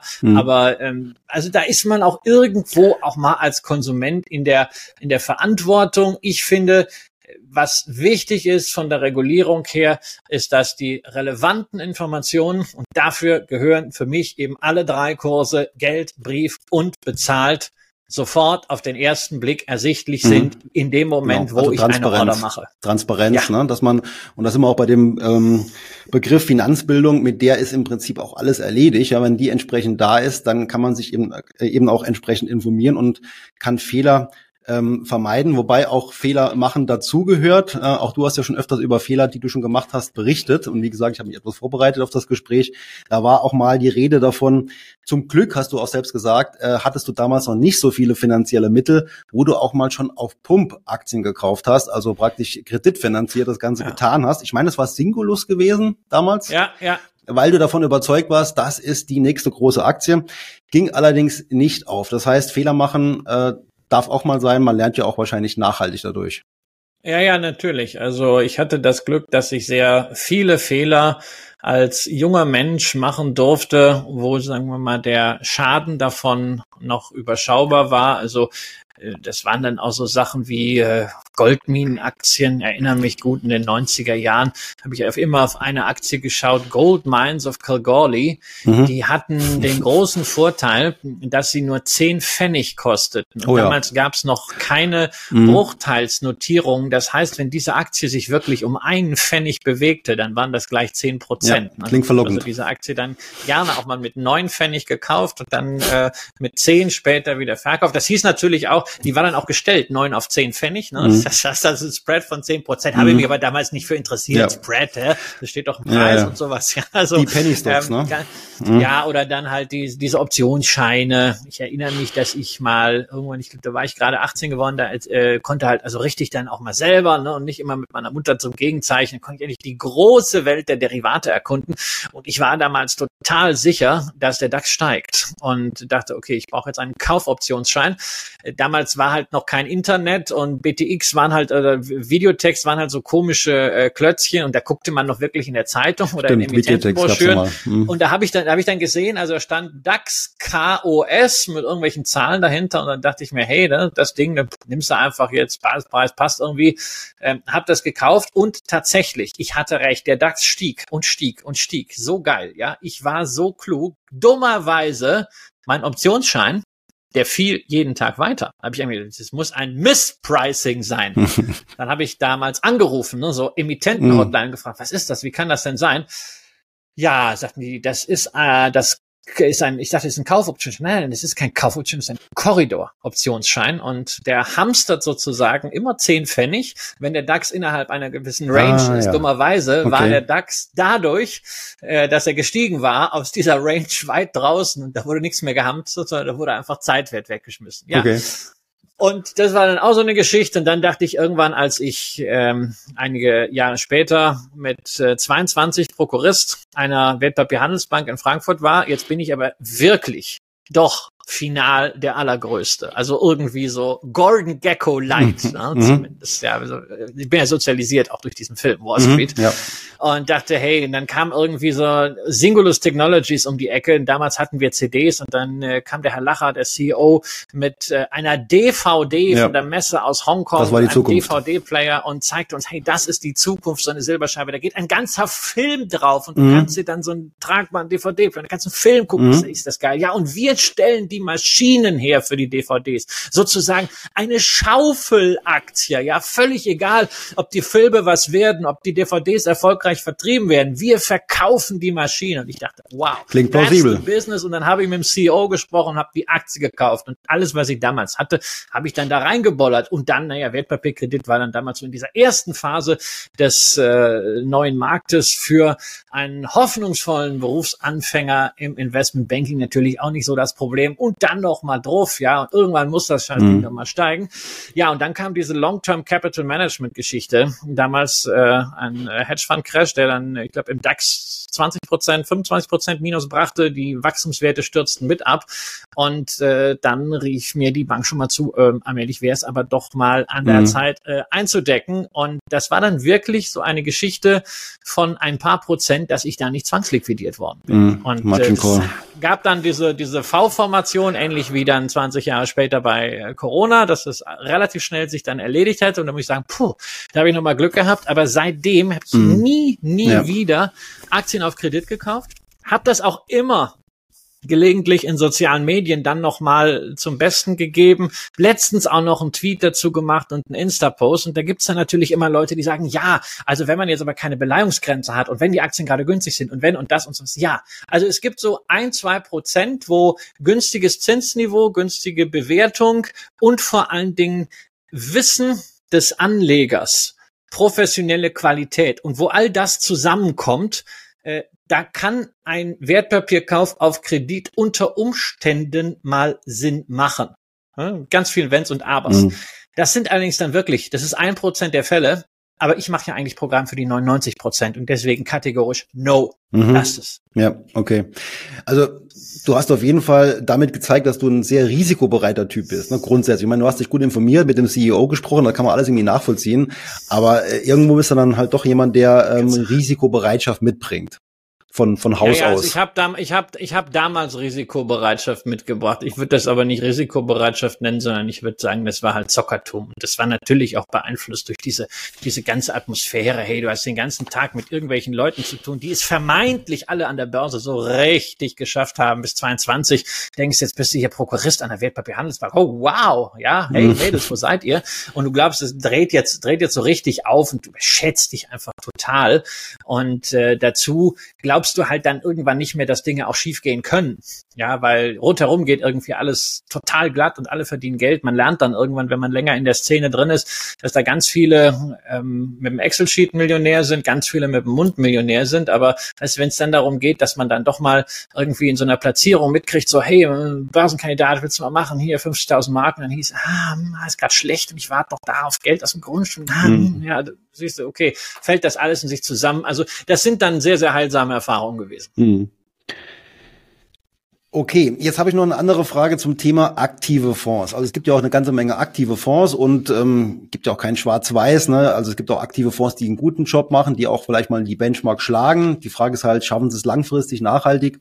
Was ich mich nur mal gefragt habe, ist, und da bin ich auch nochmal auf deine Meinung jetzt sehr gespannt, ähm, die Fondsgebühren, die dann äh, eingenommen werden, sind doch teilweise aber schon wirklich absurd hoch. Wenn man jetzt beispielsweise jetzt nur mal Flossbach von Storch nimmt, die ja mittlerweile in ihrem Multiple Opportunities 24 Milliarden verwalten und dafür ja immer die gleiche Summe äh, prozentual sich davon abzweigen. Also die, die verdienen ja wirklich sich eine goldene Nase. Allein in dem Fonds müssten es so rund 240 Millionen pro Jahr sein.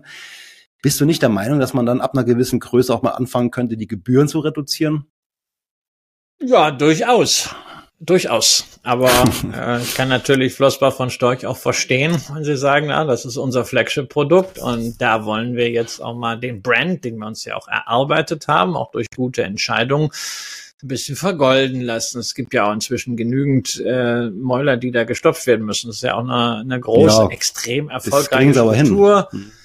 Ja, ja, sie kriegen das hin. Ähm, klar, aber es ist ja auch da dann die Wahl des Anlegers. Will man das? Also ich hatte den Flossbach äh, von Storchfonds verschiedentlich auch in der Sendung und man muss ja sagen, ist ja ein sehr seriös geführter Fonds. Da sind keine Abenteuer drin. Bei der Größe, die das Portfolio jetzt hast, kannst du natürlich viele Sachen auch nicht mehr machen.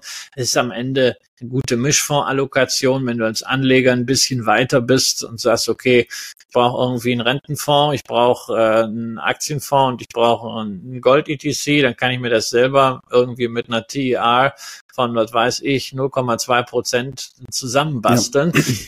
Äh, in dem Moment, wo ich aber sage, okay, also die Wahl ist jetzt nicht, mache ich das selber, sondern die Wahl ist, ähm, lasse ich mein ganzes Geld auf dem Tagesgeldkonto verschimmeln, weil ich mich einfach nicht drum kümmern kann, weil ich es mir nicht zutraue, oder äh, mache ich es bei Flossbach von Storch, weil ich die Leute da schätze, weil ich sie für seriös halte, zurecht, ähm, dann ist es immer noch besser. Ja, ähm, aber das ist das, was ich sage mit dieser Learning Curve. Irgendwann ist halt wünschenswert, wenn man dann als Anleger auch mal sagen kann, okay, das könnte ich eigentlich auch selber machen Mhm. Und da nehme ich jetzt äh, meine Geldanlage in die eigene Hand, weil ich rechne ja diese Managementgebühren, die man in solchen Fonds hat, immer um äh, auf das, was jetzt weißt du, ne, hast hast äh, 100.000 drin, äh, zahlst irgendwie äh, 1, irgendwas Prozent, das sind 1.500 Euro. Ja, ich meine, was kannst du mit 1.500 Euro alles machen? Wenn mhm. du das mal als mit einer Million rechnest, hey, ich meine, dann gibst gibst einen Urlaub dafür aus, dass einer ja. jetzt letztendlich ja eine Standardwerteallokation macht. Mhm.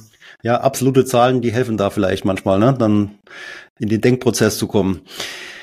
Ähm, ja, wobei man also mit den absoluten Zahlen man auch vorsichtig sein muss. Gerade wenn das Portfolio mal wächst, ist es für viele Anleger natürlich äh, eine schwierige Erfahrung zu sehen. Ja, es geht an den Märkten richtig, mal runter genau. an einem Tag und mhm. äh, ne, also wenn du 100.000 im Portfolio hast, mhm. es geht mal es geht mal drei Prozent an einem Tag mhm. runter, steht da minus 3.000 an einem ja. Tag, wenn man so, so viel abends Geld, da reinguckt und mhm. ja und da ist bei vielen dann äh, der das Abend stimmt. erstmal im Dutt, weil sie denken jetzt äh, mhm. so und da muss man sich natürlich von den absoluten Zahlen dann auch freimachen. Auch da muss man dann mal mhm. rauszoomen. Und generell, also abends vom Schlafen gehen, der Blick ins Depot. Ich weiß ja nicht, was, wozu das gut sein soll. Ich weiß auch nicht, wozu diese App am Handy gut sein soll, wo man an der Bushaltestelle eben kurz gucken kann, mhm. wie ist der Depotwert. Also man sollte generell davon wegkommen, Lebensfreude aus dem Depotstand holen zu können. Das war total toll in diesem einen Jahr nach dem mhm. Corona-Crash. Jeden Tag wurde es mehr und hey, schon wieder reich geworden. Man konnte es gar nicht erwarten, wieder in die App zu gucken und wieder ist grün und wieder 100 Euro mehr. Ja, nur wenn man sich da einmal dran gewöhnt, dann kippt das halt genauso in die andere Richtung, mhm. wenn man dann mal äh, Verluste hat. Und es gibt ja auch so Zeiten, da gibt's jeden Tag Verluste. Also ich erinnere mich, äh, ich weiß, mit Holger Chapitz habe ich mich vor drei Wochen bei, bei Alles auf Aktien im Podcast drüber unterhalten, ob sowas nochmal realistisch ist, wissen wir alle nicht. Aber also ich weiß, dieses Jahr 2002 da hatte ich gerade mein Unternehmen gegründet, da steckt das Geld drin. Insofern war ich nicht investiert, aber es war schon äh, irgendwie äh, etwas, was auf die Stimmung drückte an den Märkten. Es ging wirklich im DAX da im Jahr so, ich glaube, 40 Prozent runter.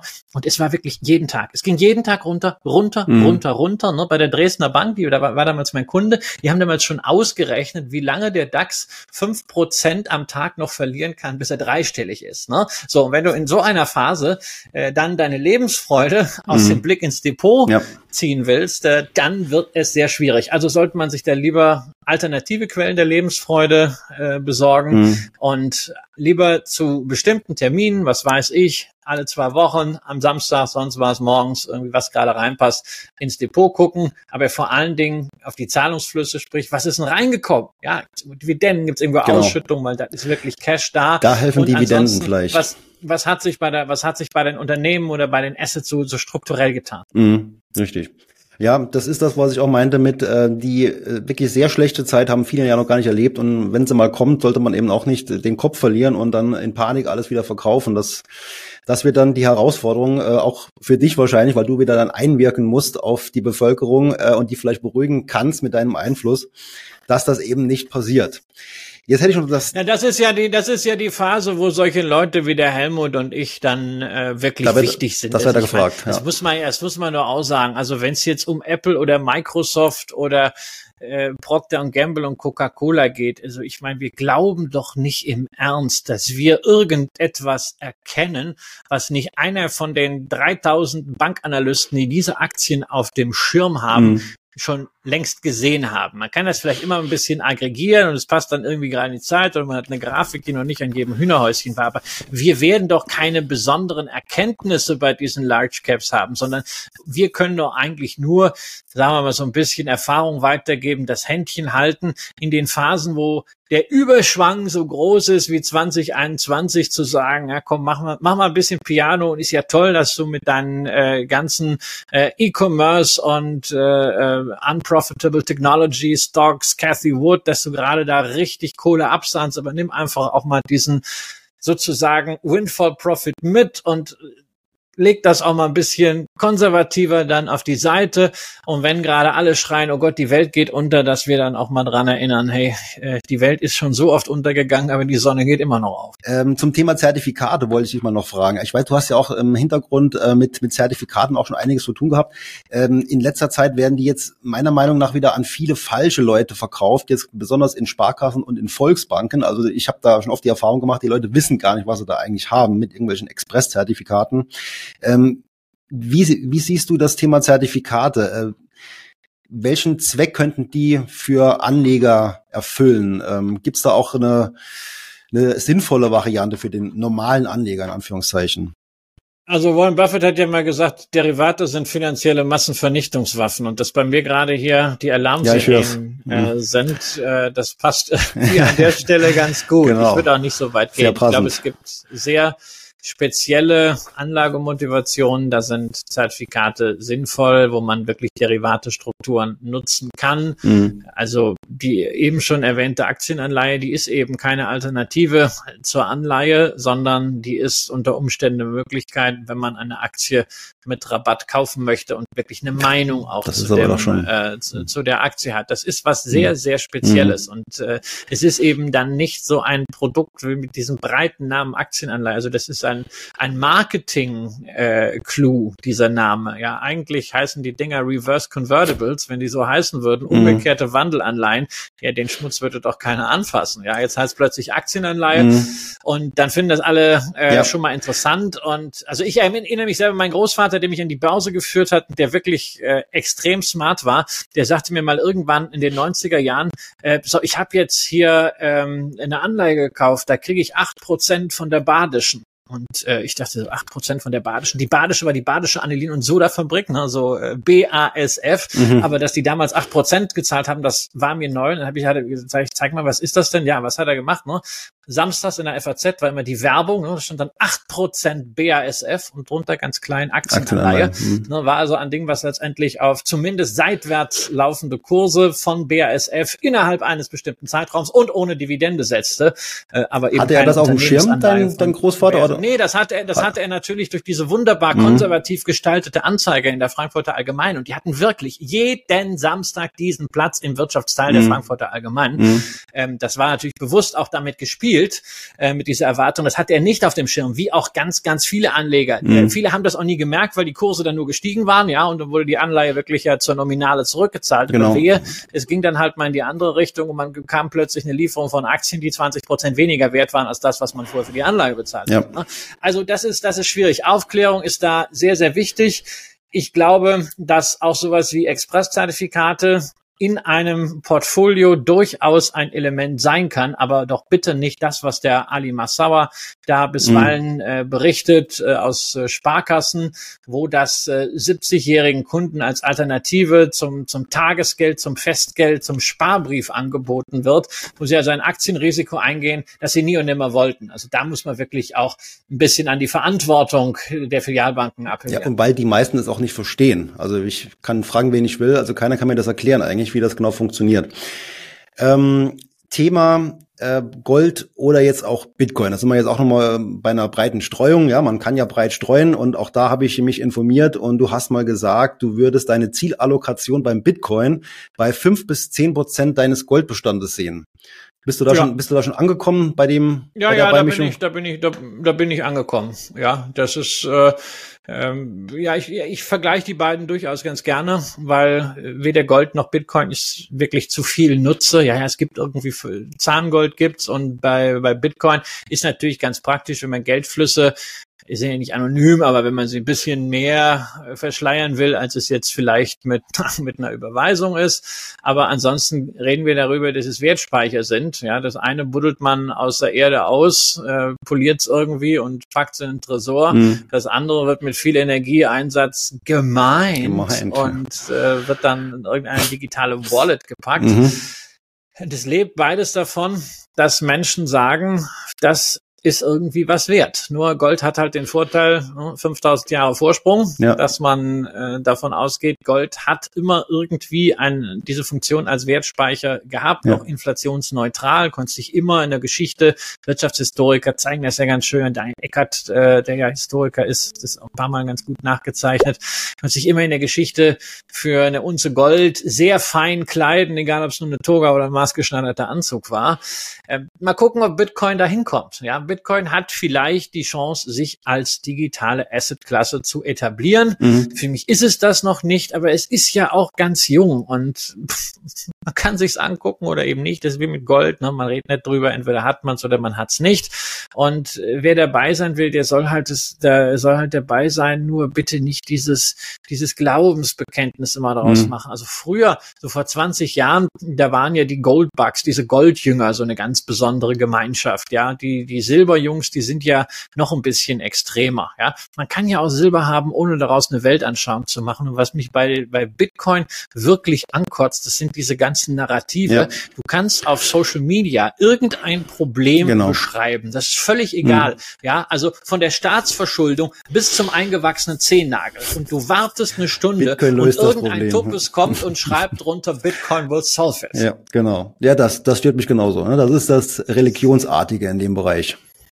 Ja, also diese, ja, dieser Glaube. Ja, das ist generell, ist generell ein Thema, ähm, das äh, hat nichts auch mit High Conviction zu tun, sondern das hat einfach was mit äh, religiöser Überhöhung zu tun.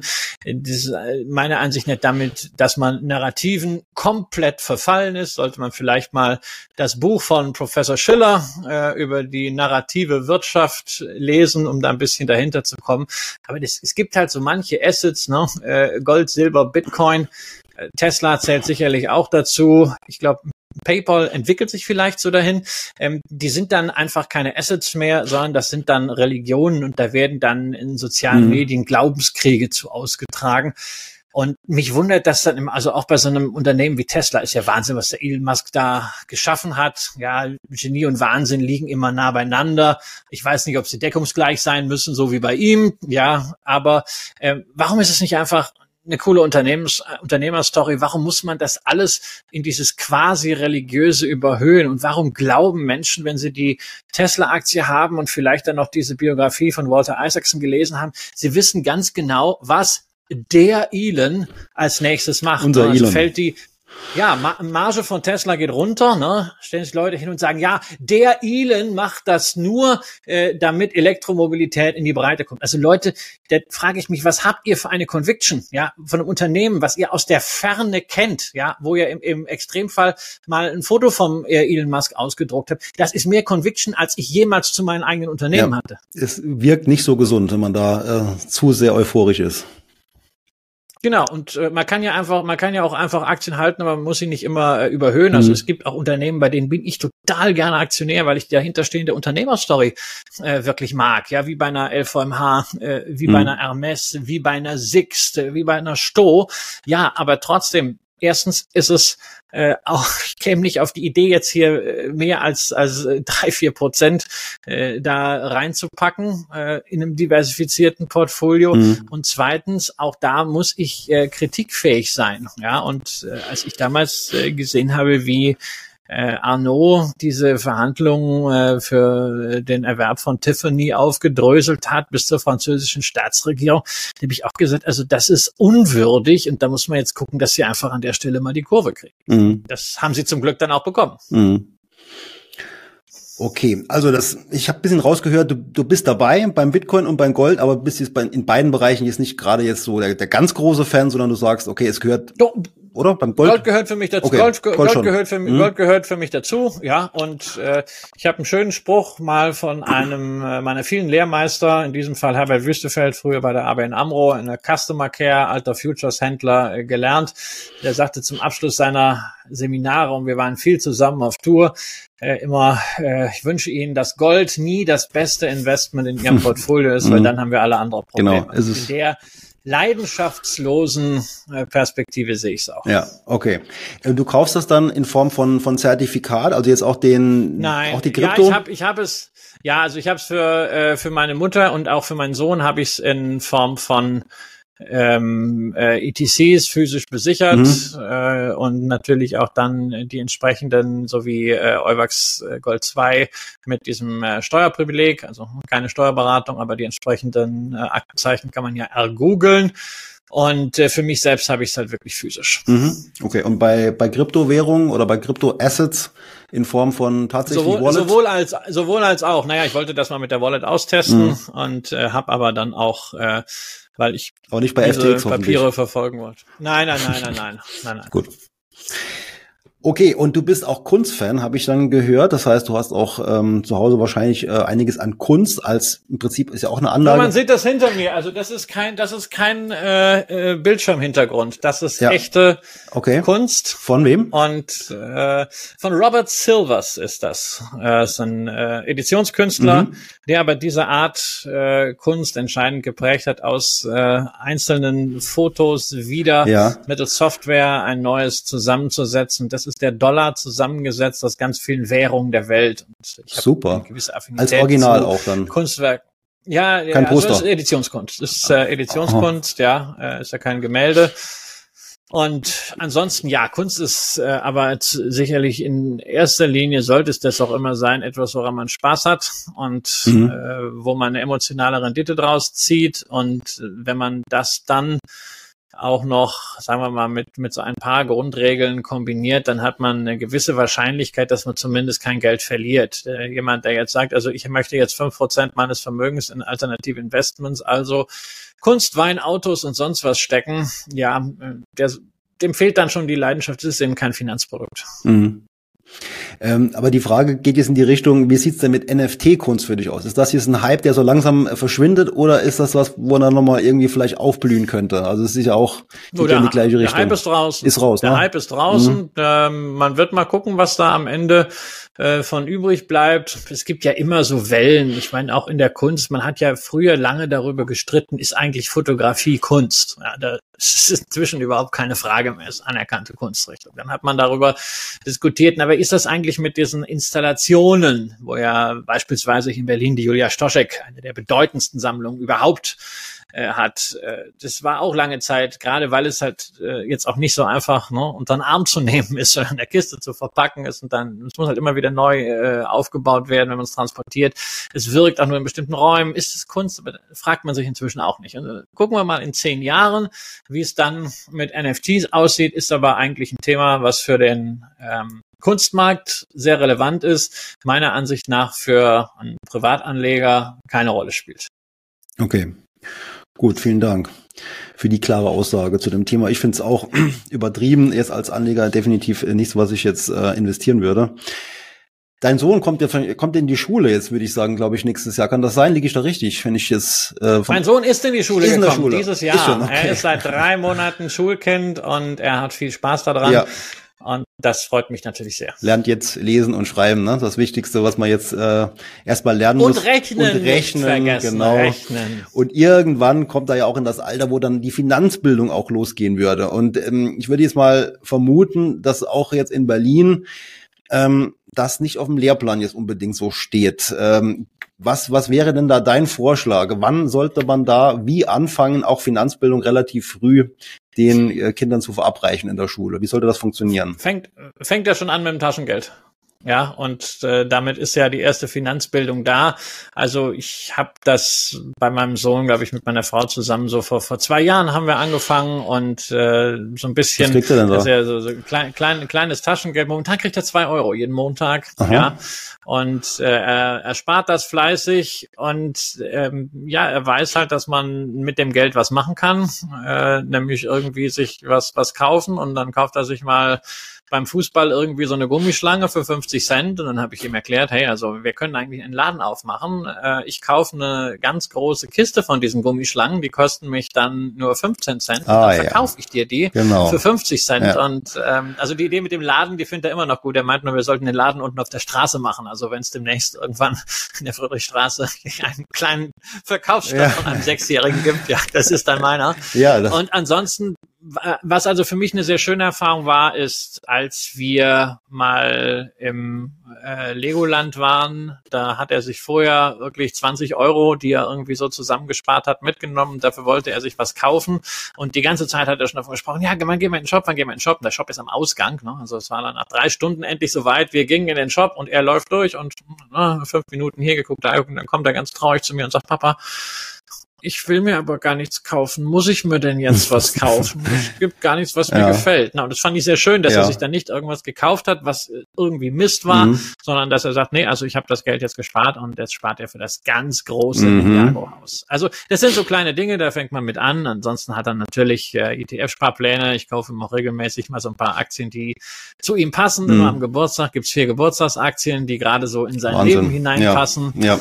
Ja, dadurch haben wir da so einen kleinen Bauchladen, da habe ich dann so ein bisschen auch sowas rübergeschoben. Da sind natürlich dann so Klassiker drin wie äh, eine Apple, eine Amazon, ne, weil mhm. der natürlich auch äh, deren Produkte nutzt, aber er hat ja ein iPad und äh, man kauft, er kriegt ja viel mit, wenn wir was kaufen, dass wir es dann über Amazon schnell bestellen, wenn es auch schnell da sein muss, aber halt auch so so typische Kindersachen, wo man dann mal wartet, okay, was wird denn da draus? Also beispielsweise war er ein glühender Fan der ein oder andere äh, unter unseren äh, Zuschauern wird's kennen, äh, Paw Patrol. Ja, ja die kenne ich natürlich auch. Ja. Diese, Hund, diese Hunde, ja, ja äh, die haben uns zwei Jahre lang hier wirklich in Atem gehalten und inzwischen ist das natürlich total uncool. Das ist Babykram, aber als kleine Erinnerung daran hat er die Aktie von Spin Master. Ah, ja. Die sind nämlich okay. der Lizenzgeber mhm. hinter dieser, wir ziehen das äh, Geld der Eltern aus den Taschenmaschinerie ja. und naja, mal gucken, die? wo die denn dann in ein mhm. paar Jahren stehen. Also äh, er liegt, äh, er liegt irgendwie 30, 40 Prozent im Plus. Ui, ui, ui, ja, bei, einigen, bei einigen mhm. anderen Sachen, äh, wir waren anfangs seines Lebens viel auf Kreuzfahrt, ja, dadurch hat er Carnival-Aktien, die liegen, glaube ich, 42, äh, 72 Prozent mhm. äh, im Minus. Ja, ähm, paar Medizintechnikunternehmen, äh, die er von seinem Tag der Geburt hat. Äh, die sind dann besser gelaufen wie eine Fisher and Paykel, aber das ist halt jetzt nicht so substanziell. Will er das wissen, wie die, halt wie die Aktien stehen bei ihm dann? Nein, nein, nein, ne? er weiß jetzt so, er weiß so allmählich, dass man sich an Unternehmen beteiligen kann, aber so ganz durchblickt hat er es nicht, aber hey, er ist sechs, nee, aber ich will halt also, später dann mal so, an, weit, so ne? Anlässe haben. Ja. Genau, für später soll er dann mal so Anlässe haben und ja, das ist halt eher so für mich so ein Spaß. Das hat jetzt nichts mhm. mit äh, Vermögensbildung zum Nachmachen zu tun, sondern da beim äh, Investieren für Kinder geht es einfach darum, möglichst günstig, mhm. möglichst effizient und da sind wir dann wirklich beim FTSE All World äh, auf dem äh, kostenlosen Junior Depot und mhm das reicht dann auch. Also das ist ja auch so ein bisschen jetzt vielleicht die Verantwortung der Eltern, ne? dass man die Kinder da rechtzeitig ein bisschen ranführt. Aber ich meine jetzt in den Schulen, dass man da auch vielleicht mal irgendwas implementiert. Äh, was ja sehr beliebt ist, ist das Börsenspiel bei der Sparkasse, wobei ich mir da immer denke, so richtig ist der Ansatz ja auch nicht, ne? da in kurzer Zeit nee. möglichst viel Performance Ach. rauszuholen. Bringt gar nichts, ja. Also ich meine, ich habe da ja früher als Schüler auch mitgemacht, da war ja noch eine reichlich exotische Geschichte, aber da wusstest du auch, also wenn du das Börsenspiel gew äh, gewinnen wolltest, hast du halt All or Nothing gespielt, äh, hast halt irgendwelche äh, runtergeprügelten Werte gekauft, gibt's heute gar nicht mehr, so Brau und Brunnen, Harpener und so Zeugs, ja, haben wir dann da gekauft und dann gehofft, also entweder geht's gut und die erholen sich, dann hast du 100 Prozent gemacht, warst Sieger oder die sind komplett in der Grütze gegangen, war es halt nichts. Also ja, ich finde es schön, wenn man das in den Unterricht einbettet, aber die Zeit ist zu kurz und so. Ich glaube, da kann man eine ganze Reihe machen.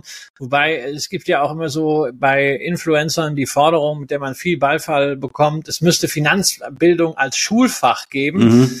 Da muss ich sagen, das ist mir zu eng. Ja, da müsste es dann eher Lebenskunde als Schulfach geben, denn es gibt halt auch noch so ein paar Themen, äh, wie, wie funktioniert mein Körper, wie ernähre ich mich richtig, wie halte ich meinen Körper in Schuss, warum ist Sport so wichtig. Mhm. Hat auch noch niemandem geschadet, ein bisschen was über und Manieren, Anstand vielleicht und auch umgehen, Medien zu lernen. Genau, Medien äh, auch richtig zu beherrschen. Ne? Ja, so, und dann ist man, dann ist man in der Lebenskunde. Mhm. Also, ne, ist, ist, ein, ist ein anderes Thema mhm. dann. Aber ähm, darüber hinaus ist, glaube ich, wichtig, wenn wir über Finanzbildung sprechen, dass wir uns dann nicht nur in diesem kleinen Thema bewegen, äh, Geldanlage, Vorsorge und so, das ist wichtig, aber das ist natürlich schon größer.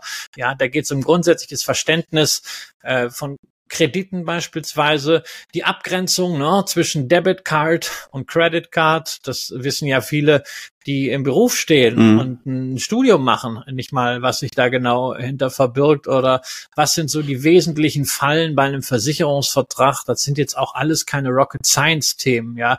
Äh, ich will jetzt nicht behaupten, dass es einfach ist, den optimalen Versicherungsvertrag zu finden. Aber es ist relativ einfach, die allergrößten Fallen ja, zu vermeiden. Richtig. Und, äh, das wäre der erste also Schritt. wenn man Ja, also das ist so ein bisschen wie dieses Buch, ich finde das sehr großartig, Winning the Loser's Game, ja, wo du so in Richtung Tennis, Tennis äh, gehst und dann sagst, also du hast eigentlich als, als durchschnittlicher Spieler nur eine Chance, indem du hochdiszipliniert Grundlinienspiel machst, ja. In dem Moment, wo du anfängst hier mit Rückhand, Slice und Topspin und sonst was in mhm. irgendwelchen, äh, beim Fußball würde man sagen, Hackespitze 1, 2, 3, ist die Chance, dass du gegen deinen Gegner, und das ist in dem Fall die Finanzindustrie ja. oder an der Börse auch Mr. Market verliert, die Chance ist halt einfach über 90 Prozent. Ne? Ja, zum Thema ähm, Kapitalismus. Ich habe auch aus dem, aus dem Interview mitgenommen, dass dein, dein Vater offenbar auch ein Gegner war von, von Aktien. Das war ähm, dann, ja. war das dann von deinem Großvater, der dich auch beeinflusst hat, der, der Sohn, dein Vater? Und der war praktisch gegen nein, äh, andersrum, nein. war von der Mutter dann, ne? Nein, okay. das war der, mein Großvater mütterlicherseits okay. und das passt äh, dann schon eher, mein, ne? Groß, ja. mein Großvater väterlicherseits war witzigerweise auch Kaufmann, aber mein Vater als äh, Theologe und Mediziner okay. konnte damit äh, nichts anfangen. Okay, weil da war ja, auch, also. da war auch eine Frage aus der Community, wie kann man denn Leute überzeugen, die vielleicht ähnlich wie dein Vater auch so eher ähm, sagen, ja, Kapitalismus ist schlecht, wir nehmen jemandem was weg. Wie kann man die vielleicht dazu führen, dann doch äh, am, am Aktienmarkt zu partizipieren? Man kann sie, glaube ich, äh, immer damit kriegen, dass man trennt zwischen Unternehmen und Börse. Börse hat ein sehr, sehr schlechtes Image, aber Unternehmen, äh, gerade familiengeführte Unternehmen, haben in Deutschland ein sehr positives Image. Und man sollte immer wieder klar machen, dass Börse eben nur der Handelsplatz für die Anteile ist. Aber es sind eben Anteile an realen Unternehmen, die reale Produkte herstellen in den allermeisten Fällen, mhm. da gehen wir nicht von Wirecard aus, äh, die reale Produkte hinterherstellen, die, wie eingangs schon mal gesagt, in vielen Fällen die Welt und unser Leben besser machen. Mhm. Okay, gut. Aber die Vorbehalte gibt's ja, ne? Und dann ähm, hat ja auch alles irgendwo auch vielleicht einen Grund. Ja. Steht der Tropfen, hüllt den Stein mhm. an dieser Stelle. Und äh, es gibt unterschiedliche Annäherungen. Auch natürlich, dass man sich sagt, ähm, ich stehe als Konsument ja immer auf einer Seite. Ne? Ich bin immer so ein Opfer der Preismacht von Unternehmen. Ich muss halt was anziehen. Ich muss auch was mm, zu essen mm. kaufen. Ja, ich muss mich fortbewegen. Aber mit Aktien habe ich halt die einmalige Möglichkeit, mich auch auf die andere Seite mm, zu stellen. Etwas ja, und auf zwei Beinen steht man einfach besser, ja. Christian, ich habe dich jetzt schon, glaube ich, zweimal äh, gesehen, live auf der Bühne. Das war bei der Invest. Ähm, daran anschließend zwei Fragen. Wirst du bei der nächsten Invest wieder dabei sein? Und wann kann man dich mal wieder live auf der Bühne erleben? Ja, also ich bin äh, momentan viel unterwegs, allerdings immer so in äh, begrenzten Foren, sprich bei äh, Banken oder Unternehmerverbänden, wo es also dann nicht, nicht öffentlich ist. Aber auf der Invest werde ich auf jeden Fall sein. Das ist für mich eine besondere äh, Invest, weil ich während der Invest tatsächlich Geburtstag habe. Oh. Ja, und eigentlich hatte ich vor, nach Mallorca zu fliegen. Das werde ich aber dann ein bisschen später machen. Kannst du verschieben. Umständen ist das Wetter ja im April auch noch nicht so schön. Aber als der Ritchie gefragt hat, ob ich wieder mit dabei bin und äh, als ich letzte Woche dann mit dem Christoph Scherbaum von Markteinblicke in Berlin zusammensaß und der gesagt hat, komm, gehen wir abends in die Sansibar ja, dann äh, werde ich also meinen Geburtstag in Stuttgart verbringen. Super, das äh, freut mich auf jeden Fall und äh, es wäre auch schade, wenn du nicht dabei wärst, weil es ja doch auch ein Qualitätsmerkmal ist von der Investors, der eine oder andere bekannte Speaker, Finfluencer ja auch vor Ort ist. Ja, und in diesem Sinne würde ich sagen, äh, ganz, ganz vielen Dank für dieses äh, Feuerwerk an Informationen. Ich muss nochmal durchgehen und alle entsprechenden Links dann noch äh, zusammensuchen, die du jetzt so nebenbei genannt hast, auch Personen, die du genannt hast. Ja, ähm, ganz herzlichen Dank für deine Zeit, lieber Christian, und ich hoffe, dass wir uns auch mal wieder vielleicht treffen, virtuell oder auch vielleicht im realen Leben. Ja, das wäre mein großes Vergnügen und Dankeschön an dich und natürlich ganz besonders Danke an alle, die uns zugeschaut oder zugehört haben. Schön, dass ihr dabei wart und ich hoffe, ihr konntet was mitnehmen. Genau, vielen Dank dafür und macht's gut. Bis bald. Tschüss.